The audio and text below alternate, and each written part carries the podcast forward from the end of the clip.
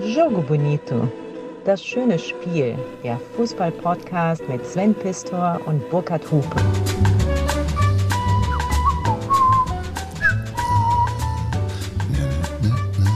Es geht mir gut nach deinem Frühstück. Sven, wusstest du eigentlich, dass im Eishockey 1874 zum ersten Mal ein Genitalienschutz verwendet wurde beim Spielen? 1874. Wie sah der aus und warum? Das waren so, das waren so, ich glaube, das war, der war aus Leder tatsächlich.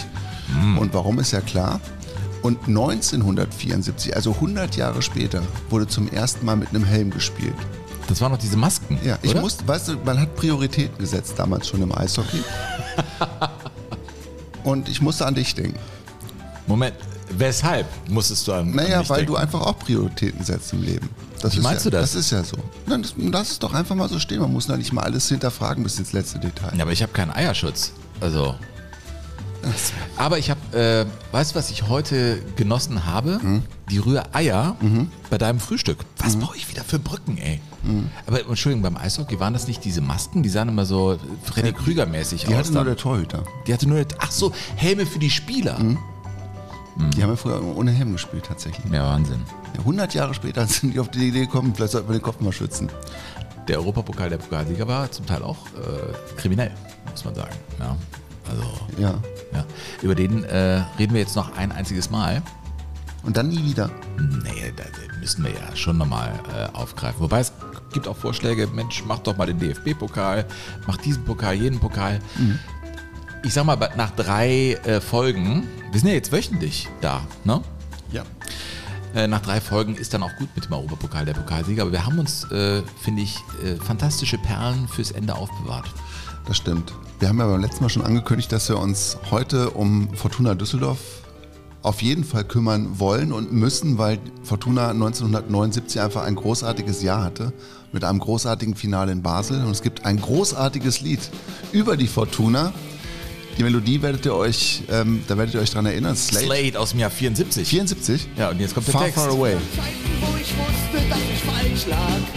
Es gab Zeiten, wo ich glaubte, ich hab recht. Und ich wusste nicht wohin,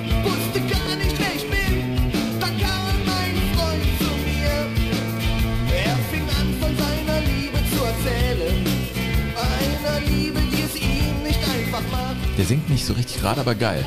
Super Stimme, finde ich. Finde ich auch. Das ist ja das, was ich dir beibringen will. Der super Stimme. Zu beurteilen, ob jemand singen kann oder nicht. Das könnte man besser machen. ja, finde ich schon. Das hab, ich habe das Gefühl, dass Aber der Sänger, der Hauptsänger ist geil. Fortuna. Das ist zu tief. Und der ist. Es hat sowas. Udo Lindenbergeskes. So ein bisschen. Aber ich finde den Text gut, weil bei dem Text merkst du, den hat jemand geschrieben, der das auch fühlt, was Fußball in diesem Fall oder Vereinsliebe in diesem Fall Fortuna Düsseldorf tatsächlich bedeutet. Hat sowas von Mofa Gang oder Opel Gang äh, mit den toten Hosen. Ne? Also, ja, ja. ist auch schon viel Verzweiflung dabei, aber auch viel Träumerei und das finde ich super. Und machen wir uns nichts vor, wir sind ja schon mittendrin. Fortuna Düsseldorf äh, ist ein, ich finde, ein großer Name im deutschen Fußball. Äh, 1933 deutscher Meister geworden. Man will die äh, Bilder der Meisterfeier aus dem Jahr 33, kurz nach der Machtergreifung, wie auch immer, nicht wirklich sehen. Ja, aber sie sind Teil der Geschichte. Aber Fortuna Düsseldorf, also gerade in diesen späten 70ern, frühen 80ern mit den Orlovs-Brüdern und so, Sagst du auch, das ist so die, die Wiege der Begeisterung derer, die jetzt immer noch dahin laufen? Ja, ich glaube schon, dass, dass das bei vielen der Fall ist, weil das einfach eine großartige Mannschaft gewesen ist. Ne? Mit Gerd Sewe, Jörg Daniel im Tor und äh, Rudi Bommer, später dann Manfred Bockenfeld noch dazu. Das war einfach Wolfgang Seel, das war einfach eine tolle Mannschaft und ähm, die hat ja auch Erfolge gefeiert, die es so danach äh, nicht ansatzweise nochmal gegeben hätte. Unter Trainer Hans-Dieter Tippenhauer. Ja, ein äh, ganz fuhren junger sie- Kerl übrigens. Ne, Ja, ja. ganz, ganz junger Trainer ist er damals gewesen. Der war erst 35, als er ins Finale einzog in Basel gegen den FC Barcelona. Und er hat später, das fand ich ganz spannend, hat der Hans-Dieter Tippenhauer im Alter von 67 Jahren, hat er in der, an der Universität von Münster noch promoviert. Und zwar über den wahrgenommenen Einfluss von Führungsspielern im, in der Fußball-Bundesliga. Und er ging ja dann äh, zu Arminia Bielefeld und schaffte den Aufstieg und auch mit äh, Bayern 05 Irding, aber nicht Kuno Klötzer.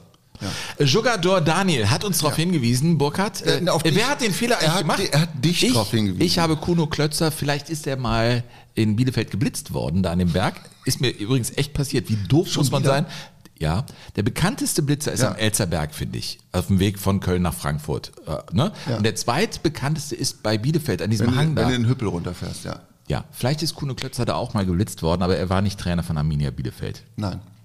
Ist genug Asche auf meinem Nein, kahlen noch Haupt? nicht. Du musst noch was korrigieren. Was? Nee. Doch, das, das S, das da nicht, das dahin gehörte und so. Ruben. Ja, ja, sagen wir, in meiner Verwandtschaft gibt es einen, der heißt tatsächlich Ruben. Ravens. Musst du Ravens. sagen. Hm, Raven. Ne, nicht der Rabe, sondern der Ravens. Ja. Der Hätte ich- Schiedsrichter. Ich habe Wert drauf gelegt, dass der Raven heißt. Ja, ne? Der, hast du. Ja, der heißt Ravens. Wie konnte mir das passieren? Ich weiß, wie dir das passieren konnte, weil du dich halt so vorbereitet hast wie immer. Naja, jedenfalls sind die Düsseldorfer dann am Tag nach dem Spiel gegen den FC Barcelona Mhm. im Jahr 1979 Das größte Spiel der Vereinsgeschichte. Ja, werden wir heute ausführlich drüber reden, Leute. Natürlich auch über Lok Leipzig oder auch Werder Bremen. Das sind ja alles Mannschaften, die ey, ziemlich coole Sachen da erlebt haben. Aber Düsseldorf verliert und wird wie empfangen im Düsseldorfer Hauptbahnhof mit einer Dixieland Band. Düsseldorf halt. Ja klar. Für die Musik war gesorgt. Den Rest besorgten einige tausend Fortuna-Fans.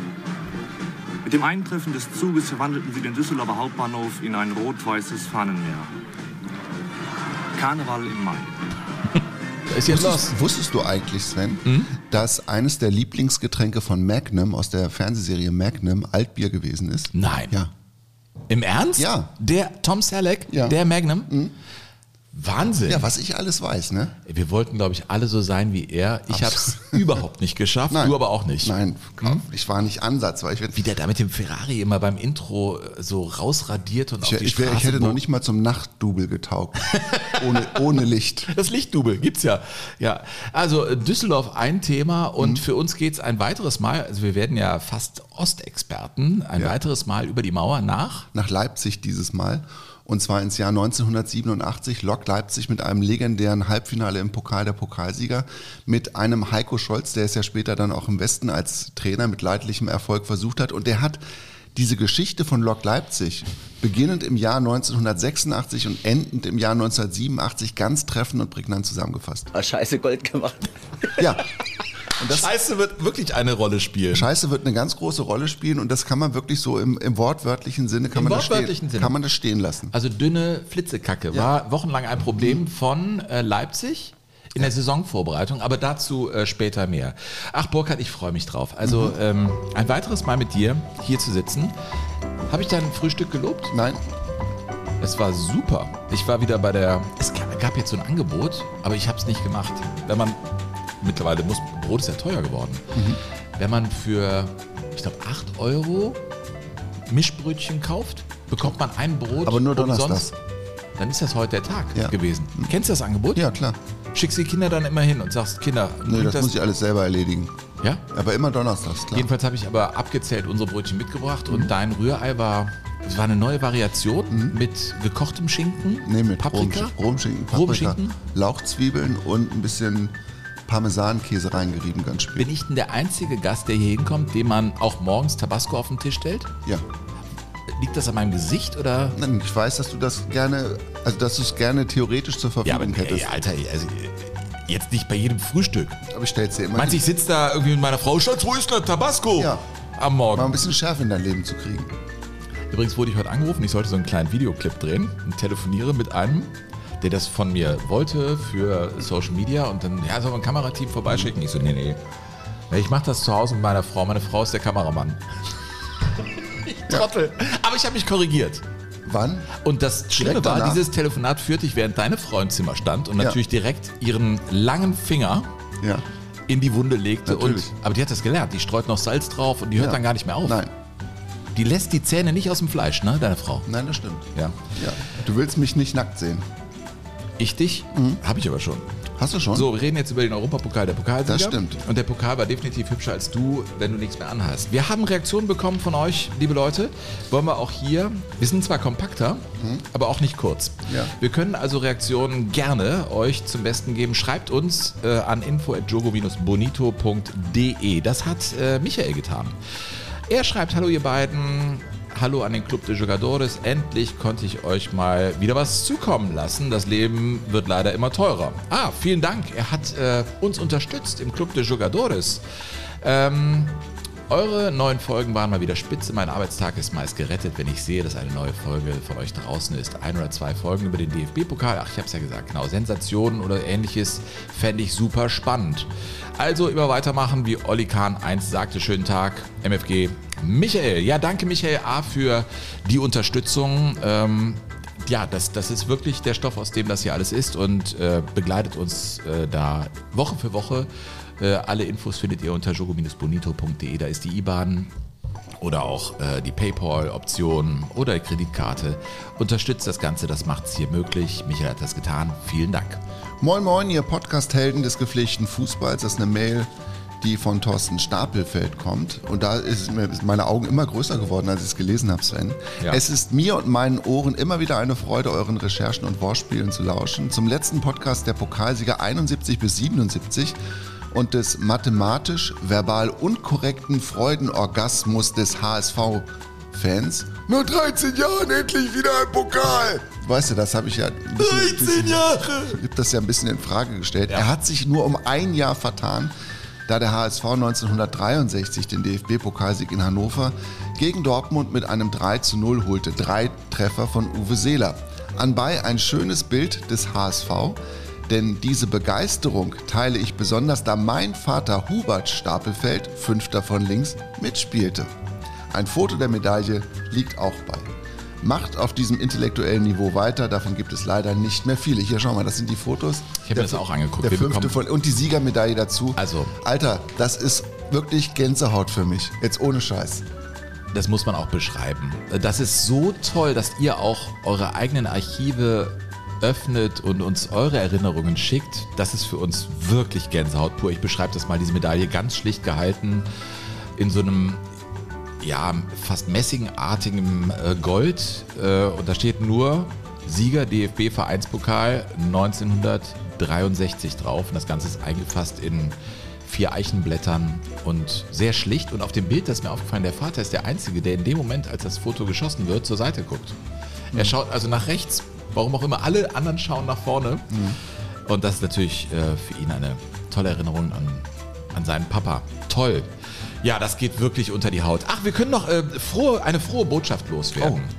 Ja, wir, wir treten auf. Ach ja, stimmt. Wir treten auf. Äh, Wir haben es euch ja angekündigt, wir wollen 2023 auch wieder auf die Bühne und wir haben tatsächlich eine wunderbare Location gefunden. Und zwar gibt es ähm, die Kulturkirche Ehrenfeld. Ehrenfeld ist ein großer, wenn nicht sogar der größte Stadtteil in Köln. Sehr hip, sehr schön. Da kann man sowieso an dem Abend fantastische Dinge machen. Äh, Wir treten in dieser Kulturkirche Ehrenfeld. In diesem Auftaktprogramm ist auch Christine Westermann und wir sind auch dabei. Die haben sich gesagt, warum nicht Jogo Bonito dazu nehmen. Wir treten da auf am 13. Juni 23, also in diesem Sommer am 13. Juni um 19.30 Uhr. Und das Beste ist, liebe Leute, Burkhard und ich packen den Link für die Tickets heute in die Shownotes. Das heißt, ihr könnt jetzt sofort in die Shownotes gehen und da Tickets reservieren. Das ist eine sehr schöne Kulturkirche, passt glaube ich 200 Leute rein und wir machen da einen wunderbaren Jogo Bonito Abend. Freuen wir uns sehr drauf. Ja, und ähm, wie ihr ja wisst, war die letzte Veranstaltung, die wir gemacht haben, im Hall-Mackenreuter innerhalb weniger Tage einfach dicht. Und wir konnten dann auch niemandem mehr einfach eine Karte verschenken oder kaufen oder verkaufen. Äh, also haltet euch ran, ich glaube, das wird relativ schnell wieder voll. Kommen wir zum 16. Mai 1979, Sven. Gehen wir ins St. Jakob-Stadion von Basel und äh, treffen wir uns mit den Spielern von Fortuna Düsseldorf und dem FC Barcelona, die sich ja im Finale der, des Europapokals der Pokalsieger gegenüberstehen und sich eine denkwürdige Partie liefern vor einer atemberaubenden Kulisse. Das Stadion pickepacke voll, es ist ein warmer Frühsommerabend und es sind 50.000 Menschen da. Sehr, sehr viele Anhänger des FC Barcelona sind tatsächlich in die Schweiz gereist, aber auch viele Düsseldorfer sind da. Und Dieter Brey und Rudi Bommer erleben dieses ähm, Finale, glaube ich, wirklich als absoluten Höhepunkt ihrer Karriere. Meine, wir haben ja früher auch nicht um Erdnüsse gespielt, aber so eine Atmosphäre wie da herrschte. war ein richtiger Hexenkiss. Es war ja ein kleines Stadion, ja, das aus den Nähten gebrochen ist. Und da darfst du natürlich rein, da bist du dabei. Dieter Brey, Rudi Bommer, Klaus und Thomas Alofs, Gerd Seebe, der Kapitän, das war die Düsseldorfer Mannschaft, die so weit gekommen war. Und es war ja schon kurios, wie sie es überhaupt in dieses Finale geschafft haben. Ich meine, die haben ja nicht als Pokalsieger die Quali geholt. Die hatten ja im Double-Jahr der Kölner das Finale gegen Köln verloren, aber weil Köln im Pokal der Landesmeister spielte, spielte Fortuna Düsseldorf im Europapokal der Pokalsieger. Und wen haben die da alles rausgeräumt auf dem Weg dahin? Unter anderem Servet Genf, Aberdeen, äh, Ostra war auch im Halbfinale und dann standen die auf einmal gegen den FC Barcelona im Finale. Barnik. Ostra. Ja. Ja. ja, dann standen sie drin und es fang, äh, es war, glaube ich, am Anfang erstmal so das große Staunen auch darüber, wie viele Düsseldorfer Fans da gewesen sind. Also und, und Thomas Allofs äh, erinnert sich ja heute auch noch, wenn er, wenn er an dieses Spiel zurückdenkt, erinnert sich vor allen Dingen an die große Zahl der Düsseldorfer und es ist mittlerweile, glaube ich, in Düsseldorf auch Folklore, dass man sagt, ja, ja, ich war auch dabei am 16.05.79, aber so viele Leute, die behaupten, dass sie dabei gewesen sind, hätten gar nicht ins Stadion gepasst. Ja, 5000 habe ich gehört. Ja, offiziell, ne? Wenn man mit den Leuten spricht, waren, glaube ich, 200.000 Düsseldorfer im Stadion, weil jeder war da. Ne? Ja, jeder. Das mag ich am Rheinland. Das ist so, lass uns einen trinken gehen, da waren 200.000. Ja, ja, der ganze Ort ist da. Normal. Ja? Ja, Düsseldorf, ganz groß. Erzähl das mal in Hoffenheim. Ja, ja, eben.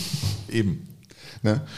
So, und dann geht das los und das Spiel wird übertragen in Deutschland im ZDF und Rolf Kramer, es war ja eigentlich immer Rolf Kramer, wenn das ZDF irgendein großes Spiel hatte, Rolf Kramer ähm, lud die Menschen also zu sich in seine Reporterkabine nach Basel ein und er machte das in seiner ganz eigenen Art und Weise. Sven. Guten Abend, meine Damen und Herren. Man glaubt, Basel läge mitten in Spanien. 30.000 Spanier hier im Stadion von Basel, im St. Jakobstadion. Und etwa 5.000 Düsseldorfer. Sie sehen die Platzwahl. Links Asensi und rechts Sewe. Ja, so fing das damals an, ne? So fing das immer an. Es Findest du so ein Entree, du bist ja Reporter, findest du so ein Entree okay? Also ich meine, wenn der Anlass ein riesiger ist, ist man ja gut beraten, als Reporterin oder Reporter am Anfang auch erstmal sachte einzusteigen. Ja, aber man kann da schon ein bisschen mehr draus machen. Aber ich finde toll, wenn Reporter es schaffen, im Moment der totalen Eskalation im Stadion ruhig zu sein und die Kulisse wirken zu lassen. Und ganz da- still zu sein. Ja, das ist wichtig.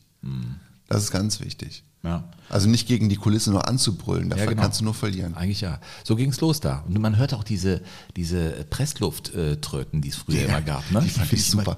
Ich habe die als Kind, ich konnte mir nie so ein Ding Die leisten. waren höllisch laut. Wir Ja. hatten mal eine, mein Bruder Ja. hat die gekauft, ne? Und so, so klang die. Man dachte, um Gottes Willen, ne?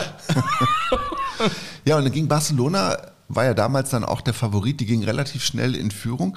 Aber man muss sagen, die Düsseldorfer hatten eigentlich immer total schnell auch die richtige Antwort auf dem Platz parat. Zimmermann. Thomas Alos auf Seel. Diesmal auf dem anderen Flügel. Bommers Schuss. Nachschuss. Und der Ball ist im Tor. Klaus Alos und wer war am Ball zuerst? Kla Klaus Alos oder der kleine Schmidt? Ja, der kleine Schmitz war gar nicht am Ball, aber der kleine Alofs war auch mit am Ball. Und Klaus und Thomas Alofs konnten bis heute nicht aufklären, verbindlich aufklären, wer den Ball wirklich über die Linie gedrückt hat. Und der Thomas Alofs hat das aber mal ganz schön und salomonisch erklärt, wie sie es halten, die Brüder. Aber statistisch bin, werde ich geführt, also habe ich ein Tor geschossen im Europapokal-Endspiel. Und- Aber wir sagen immer, oder ich sage immer, wir haben es beide geschossen. Also, ich sag's mal, in der Reihenfolge, ich glaube beide, wenn nicht beide, dann eher Thomas. Ah, ja, Und dritte Möglichkeit, dass ich es war. Letztendlich ist ja nur entscheidend, dass er drin war. Hat zwar dann doch nicht gereicht, aber hat uns ein Stück weitergeholfen damals. Ich meine, Thomas Allofs und Klaus Allofs äh, sind ja ein Herz und eine Seele, wenn du die so triffst. Ne? Also äh, letztens beim Golfturnier, wo äh, die dann da standen, die sind ja ganz freundlich, die haben sich so, hey Sven, grüß dich, hallo. Und so, man, man schnackt miteinander ganz entspannt. Ich, das sind Brüder, die sich wirklich alles gönnen und zusammen in Düsseldorf total erfolgreich waren. Thomas war ja, das vergisst man manchmal, weil Klaus ja die größeren äh, Trophäen geholt hatte, wurde Europameister. Später mit Bremen, wir werden heute drüber reden, das ist unser Schlusspunkt sozusagen, äh, war er natürlich auch nochmal maßgeblich, obwohl er fast invalide war, beteiligt am Sieg von, von Werder Bremen. Der steht so ein bisschen über ihm in der Wahrnehmung, aber also weil er Europameister war und und und. Aber Thomas war Torschützenkönig, hat das entscheidende Tor für Düsseldorf im Pokalfinale gegen Köln 1980 gemacht und war auch da, es war ein Riesenstürmer. Also der geht so ein bisschen nicht unter, aber Klaus ist in der Wahrnehmung immer der etwas größere. Ja, der ältere. natürlich auch, weil er über viele Jahrzehnte hinweg auch als Bundesliga-Manager immer in, in, Ja. im Rampenlicht geblieben ist und ja auch sehr erfolgreich gearbeitet hat. Ne? Wir müssen ja nur an Bremen denken. Das war ja schon einfach auch Pionierarbeit, die er da geleistet Große hat. Brüder des deutschen Fußballs, das muss man wirklich sagen. Klaus und Thomas Allofs. Ja, aber nichtsdestotrotz ähm, kommt er wieder zum Spiel zurück. Barcelona hat sich von den Alofs-Brüdern auch nur kurz äh, schocken lassen. Danach gab es einen Elfmeter für Barcelona, der wurde verschossen von Rexach. Jörg Daniel hatte die Ecke der Torhüter von Fortuna Düsseldorf. Trotzdem ging dann die ähm, Barcelona wieder in, der Fü- in Führung und wir sind aber immer noch in der, in, in der ersten Hälfte. Und Wolfgang Seel gelang dann kurz vor der Pause das 2 zu 2. Seel startet in den Ball hinein. Tor. 2-2. Wunderschön gemacht. Schauen Sie, dieser wundervolle weite Pass. Seel hat aufgepasst. Torhüter wird auf dem falschen Fuß erwischt. Hat gemeint, der Ball ging in die andere Ecke und es steht 2 zu 2. Es sind jetzt 42 Minuten gespielt. Meine Damen und Herren, mehr Dramatik kann man nicht mehr erwarten. Ja, kann man nicht und kam trotzdem. Ne? Manchmal hat man als ja Reporter einfach auch. Noch in der ersten Halbzeit, Ja, absolut. 41. Minute. Und Wenn der ja Rolf, ich glaube, wenn der Rolf Kramer gewusst hätte, was da noch auf ihn zukommt, ich weiß gar nicht, was der gemacht hätte, der hätte vermutlich noch ein paar Herztabletten nehmen müssen. Wahrscheinlich, denn äh, es passierte nichts mehr in Sachen Tore und so ging es in die Verlängerung bei diesem Spiel. Ja, und Düsseldorf spielte die ganze Zeit auf Augenhöhe. Und irgendwann hat Rolf, das muss man auch vielleicht erklären, man hat ja als Reporter auch eine bestimmte Erwartungshaltung, wenn man in so ein Spiel reingeht und denkt sich, naja, Barcelona ist der große Favorit und eigentlich traust du es Fortuna Düsseldorf gar nicht zu, aber irgendwann musst du den Gedanken auch zulassen, dass der Außenseiter an diesem Tag vielleicht wirklich dieses Once-in-a-Lifetime-Moment erlebt. Und genauso war das ja für die Fortuna. Und irgendwann ist das Rolf Kramer dann auch aufgegangen. Barcelona führt in der Verlängerung 3 zu 2. Düsseldorf spielt und kämpft wie selten zuvor gesehen oder überhaupt noch nie. Was ist das für eine Trompete im Hintergrund?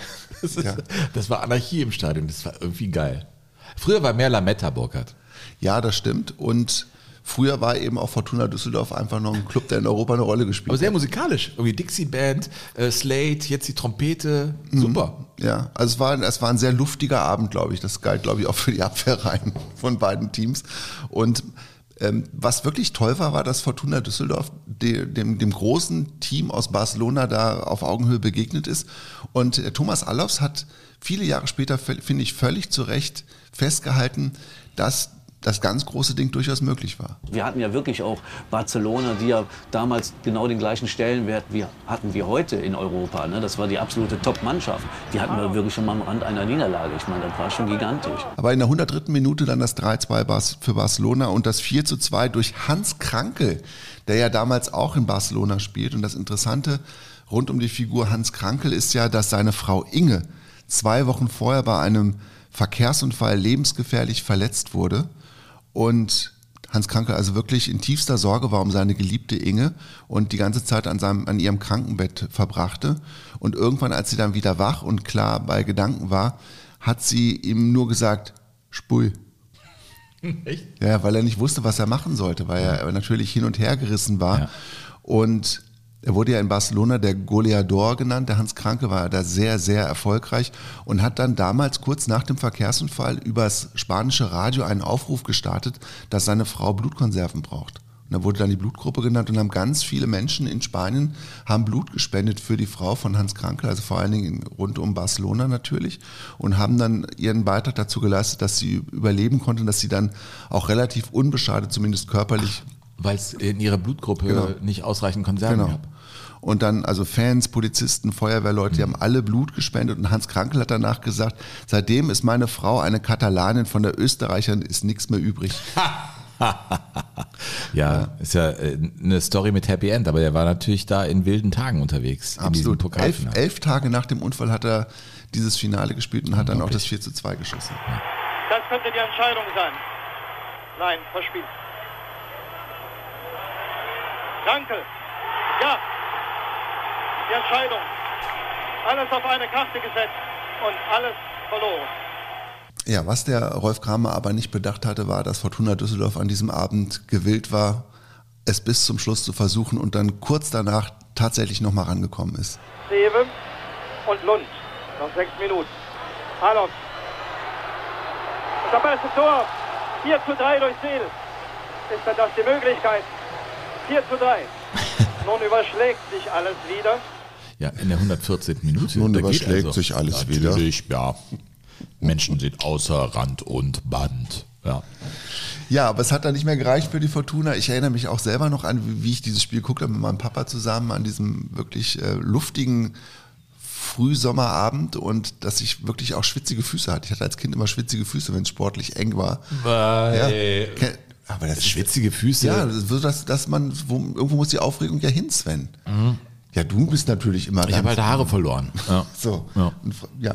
und Klaus Allofs hat sich, ähm, als er sich neulich, als er neulich nochmal gefragt wurde, Klaus, sag mal, wie war das denn, äh, dieses Finale, wenn du dich daran zurückerinnerst, was, was bleibt eigentlich? Das war ein knallhartes Spiel. Da war unheimlich viel Tempo drin.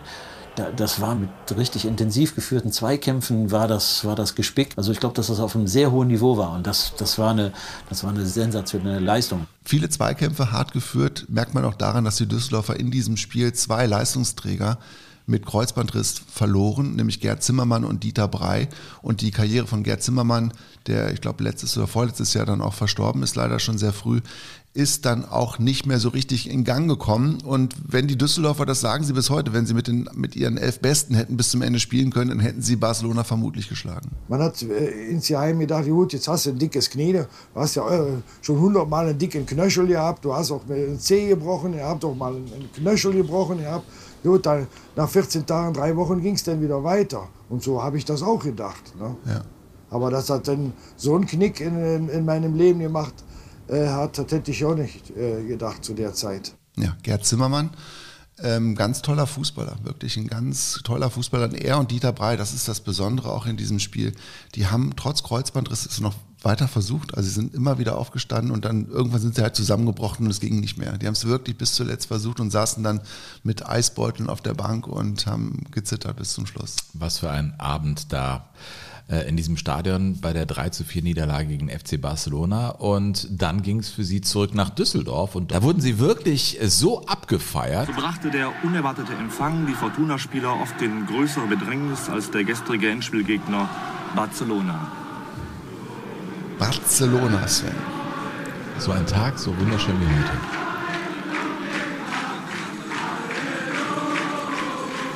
Bleibt die Frage, was wäre eigentlich passiert, wenn die Fortuna statt verloren gewonnen hätte?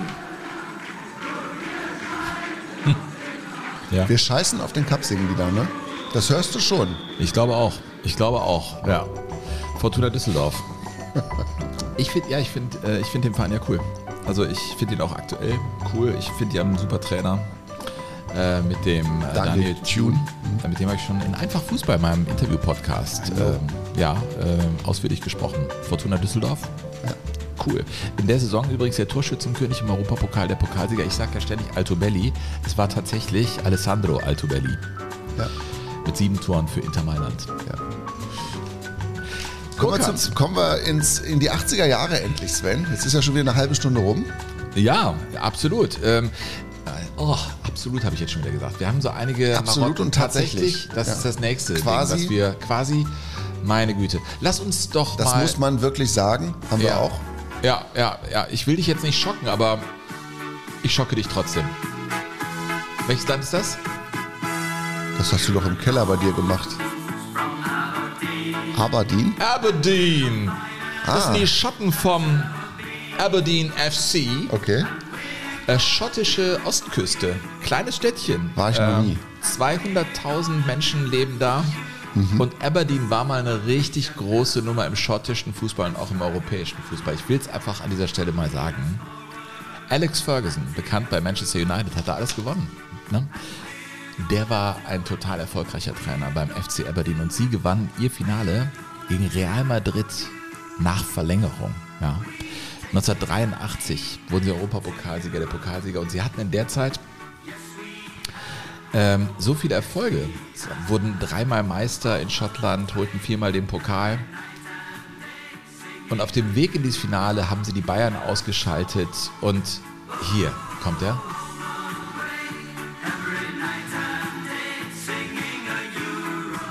Der European Song vom FC Aberdeen aus der Zeit. Ja, du, das war ja das Trainerduell auch gegen Alfredo Di Stefano. Das ist ja nicht irgendein Name im Fußball. Der war Trainer bei Real da? Ja, ja. Und da hat äh, Alex Ferguson äh, gewonnen und der war wirklich mit Aberdeen eine Zeit lang vor den Rangers und vor Celtic die Nummer eins in Schottland. Und das ist natürlich ein Grundstein für, für seine fantastische Karriere. Und das war natürlich der Höhepunkt für diesen Verein, Aberdeen FC. Mhm. Auf dem Weg in das Finale haben sie, und da, manchmal stolpert man ja auch über Vereinsnamen, finde ich, ähm, Tor Waterschei. Mhm. Das Belgien. Genau. Mhm. Und bei Tor denke ich immer, oh, ist das jetzt hier komisch? Und habe mal nachgeschlagen, dass die Abkürzung für Tod Herstel unserer Rechten. Also zur Herstellung unserer Rechte. Und äh, das wurde so äh, als äh, Vereinsvornamen 1919. Also Tor der Donnergott. Ja, das Tor der Donnergott, genau. Äh, aber hier ist es die Abkürzung für zur Herstellung unserer Rechte und mhm. Äh, geht aufs Jahr 1919 zurück. Das finde ich ganz interessant, eigentlich nach dem äh, Ersten Weltkrieg, ähm, das so zu benennen. Ja, einen stimmt. Verein. Der jetzt übrigens äh, Genk heißt. Ja, KRC Genk, also er ist umbenannt. Ja, ist gar nicht so weit weg von hier. Da kannst du, bist du in zwei Stunden. Mhm. Da will ich mit meinem Kleinen unbedingt mal hin. Ich glaube, dass das echt cooler Fußball ist, den du da zu sehen kriegst. KRC Genk. Mhm. mhm.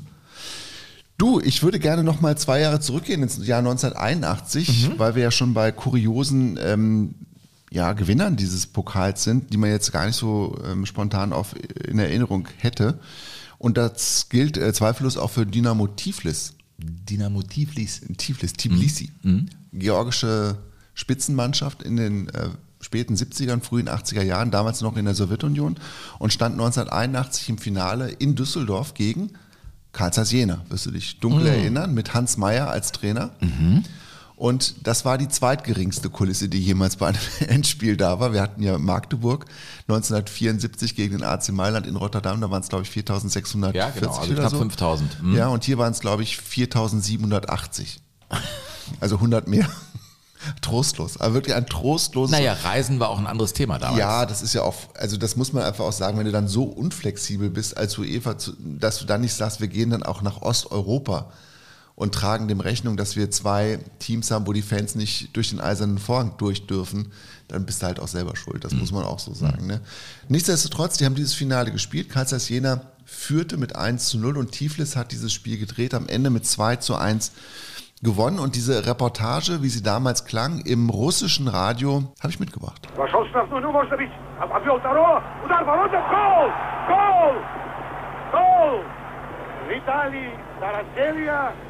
Andere Sprache, gleiche Anmutung. Total. Vitali Daraselja. Mhm. Das war der Mann, dem das 2 zu 1 gelang. Das war der Angreifer, der dann ein Jahr später auch für die Sowjetunion bei der Weltmeisterschaft 1982 dabei war, als Nationalspieler. Und dieser Vitali Daraselja, der, das war ein ganz schönes Tor, also ein wirklich sehr gehaltvolles Dribbling von links rein in den Strafraum, guter Abschluss. Dessen Lieblingszahl war die 13. Und man muss sagen, dass ähm, diese 13 einfach in seinem dann nicht mehr sehr langen Leben eine große Rolle spielte. Im Leben von Daraseya. Am 13. Dezember 1982 war er nämlich mit dem Auto in seiner Heimat Georgien unterwegs und stürzte aus ungeklärten, bis heute ungeklärten Umständen eine Klippe hinunter. Man nimmt an, dass es Gegenverkehr gegeben hat, dass er ausweichen wollte und dass er deshalb dann das Auto verrissen hat und die Böschung runter und dann ist er ganz tief runter. Und er wurde danach nicht gefunden. Also man fand das Auto, aber nicht ihn. Er ist in so einen Fluss reingestürzt. Und man suchte 13 Tage nach ihm. Und nach 13 Tagen wurde dann seine Leiche gefunden, die vom Fluss. Ja, und die 13 natürlich deshalb, weil dieses Endspiel an einem 13. gewesen ist, am 13. Mai.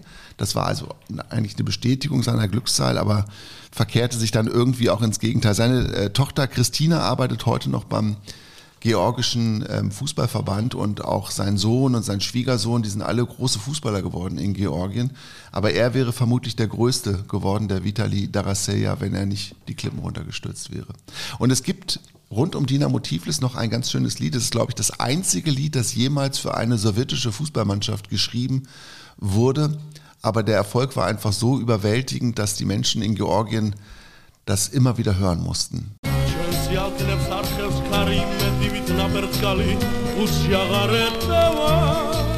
Oh, das gefällt mir aber, Burkhard.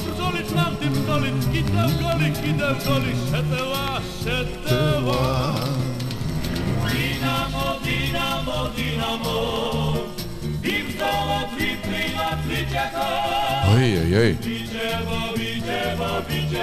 Nein, du hast ja einen guten Geschmack musikalisch. Aber du weißt auch, dass die das wirklich können alle, ne? Das höre ich, ja. Das hörst du schon. Sven, ich habe früher im Schulchor gesungen. Ja, aber dann auch aufgehört.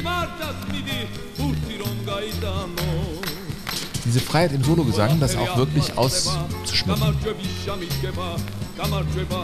Kennst du die Geschichte, dass, also es, es ist eine georgische Erzählung und die besagt, dass der liebe Gott, als er die Völker auf die Erde verteilt hat, ne, dass jedes, jedes Volk hat so sein Land bekommen, dass er sich selbst Georgien als seinen Urlaubssitz reserviert hat. Echt? Wie schön. Ja. Das ist, glaube ich, ein wunderschönes Land, da möchte ich unbedingt mal hin. Georgien. Glaube ich, alles ich mal mit vom- Eduard Shevardnadze. Ja, hat, glaube ich, wirklich vom, vom Strandleben bis zum, bis zum Hochgebirge alles. Muss toll sein. Und das, ich, also ich war schon, schon häufiger mal so georgisch essen und finde es einfach total faszinierend. Meine Mutter war fasziniert von Eduard Shevardnadze. Sie hat damals in Bonn gearbeitet, in der äh, Presse- und Informationsabteilung der schwedischen Botschaft. Und das war ja so die Wendezeit und da waren äh, Gorbatschow, aber auch Shevardnadze äh, permanent in, in Bonn im Rahmen dieser 2 plus 4 Verhandlungen und so. Das war, da war auf einmal vieles möglich. Und dann war sie ganz nah am Auto bei ihm und er lächelte sie an. Ach, da hat sie mir erzählt. Eduard Shevardnadze war ganz nett. Keine Ahnung, ob es flirty war. Ja. Das ist schon ein paar Jahre her. Ja, aber da hattest, Georgien. Du noch, da hattest du noch Außenminister, die für die Sowjetunion unterwegs waren, aber die, die waren, also der zumindest war einfach Eduard Shevardnadze war schon ein Menschenfischer, aber der hat es dann schwer, schwer gehabt als Politiker dann Total, später in ja. seinem Land. Total. Ja, du, das damals in Bonn, das fand ich total spannend. Äh, Da war ja das politische Bonn war ja so, dass äh, direkt bei der schwedischen Botschaft war die, die Kantine des Deutschen Bundestages. Und dann bin ich äh, Joschka Fischer begegnet. Und Joschka Ja. Fischer war natürlich einer von vielen Abgeordneten, aber man kannte ihn und er grüßte mich. Und ich hatte damals noch Haare und die standen hoch und ich hörte The Cure und hatte schwarze Klamotten. Und ich weiß, dass ich mich total großartig gefühlt habe. Großartig, aber im wahrsten Sinne des Wortes, dass Joschka Fischer zu mir Hallo sagt. Echt, hat er wirklich gesagt? Ich meine, ist ja klar, heute weiß ich, er könnte mich wählen, alles klar, sage ich mal Hallo, kostet mich nichts, ne? Ja. Sachen, die man nicht vergisst.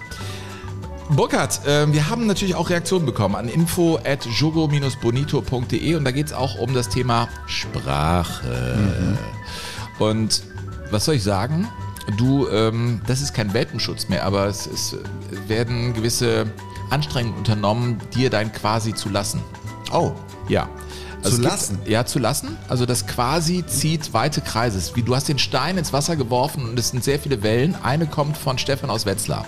Er schreibt, Lieber Burkhard, lieber Sven, schön, dass es nach etwas längerer Zeit, also nach der Katapause, wieder mit eurem sehr unterhaltsamen Podcast weitergeht. Die ersten beiden Folgen im neuen Jahr machen bereits Lust auf mehr. Die kleinen Frotzeleien um das Wörtchen quasi sind schon recht amüsant. Da ich außer Burkhard keine Person mit dieser Angewohnheit kenne, darf er von mir aus auch sehr gerne weiterhin quasi sagen. Oh, danke. Dem Burkhard sein quasi. Ja. Ja, das wäre was für ein Merch, weißt du? Jogo Bonito. Ja. Quasi Fußballgeschichte. Wie auch immer. Ähm, auf dem T-Shirt. Aber das ist Quatsch, ne? Aber quasi, also dir ein T-Shirt mit quasi drauf, fände ich schon ganz Quasi witzig. Modo. Das bist du ja. Das ist also so, das T-Shirt für, für Modo. Anthony Quinn hat Allerdings, den gespielt, ne? Quasi Modo. ja, ja, allerdings solltet ihr beide ein wenig vorsichtiger mit dem Wort tatsächlich umgehen. Oh. Ich glaube, er spricht mich an. Ich glaube, ich habe mehr das tatsächliche Problem und auch das irgendwie Problem. Dieses Modewort, also tatsächlich, wird inzwischen überall in den Medien und auch privat inflationär benutzt. Und es triggert mich. Es wird oft nur als Platzhalter eingesetzt, um Zeit zu gewinnen und einfach eine drohende Pause ohne Aussage zu füllen. Das habt ihr zwei Sprachprofis doch überhaupt nicht nötig. Aber egal, mit oder ohne quasi freue ich mich sehr, dass ihr jetzt mit eurem Podcast wöchentlich erscheint, auf eure sehr sympathische Art die Geschichte des Fußballs erzählt. Macht einfach weiter so, Ausrufezeichen. Wir nehmen das als konstruktive Kritik, Stefan. An Sprache arbeiten wir tatsächlich immer. Das ist wie ein Training. Ich glaube, man ist irgendwann mal relativ behende im freien Sprechen und trotzdem schleifen sich immer wieder so Formulierungen ein, die man selber nicht gut findet. Aber die, die sind dann einfach da. Das sind diese kleinen Fehler, die man macht. Oder Mann war auch eine Kritik, äh, die uns erreichte, dass wir oft so über Bande gehen. Also die Mann macht, die ich mache. Also es, ich glaube, Sprache ist ein sehr spannendes Feld. Burkhard, hast du noch eine Mail? Ja, ich habe noch eine und zwar von Andreas. Lieber Burkhard, lieber Sven. Sorry, aber Gladbach-Fans müssen ja immer zu- zuerst genannt werden. Ich bin doch der Johannes Rau des Fußballs. Ich schütte Gräben zu. Sowas ist mir, aber das ist ja Du bist der Helge Schneider des Fußballs. Ich wollte gerade 55,55 Euro spenden, aber leider wurde das auf 56 Euro aufgerundet. Was ist da denn passiert?